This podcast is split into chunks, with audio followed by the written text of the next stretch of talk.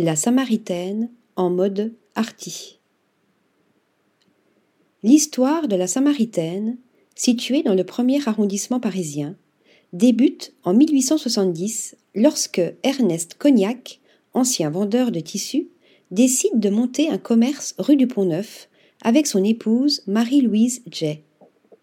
Dès 1900, le couple commence à collectionner des œuvres pour les exposer dans leur magasin. Celles-ci furent ensuite léguées à la ville de Paris pour créer le musée Cognac-Jay. Aujourd'hui, la Samaritaine décide de remettre la créativité au cœur de ses murs et devient un véritable terrain de jeu artistique.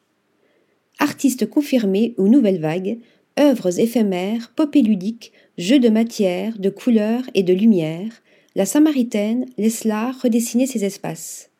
Chaque étage devient un lieu d'exposition et chaque mur se transforme en moyen d'expression.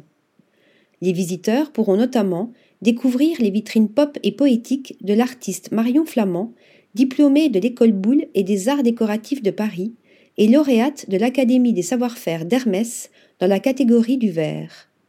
La créatrice nous offre un jeu de contraste entre ombre et lumière et nous dévoile un spectre lumineux aux couleurs acidulées.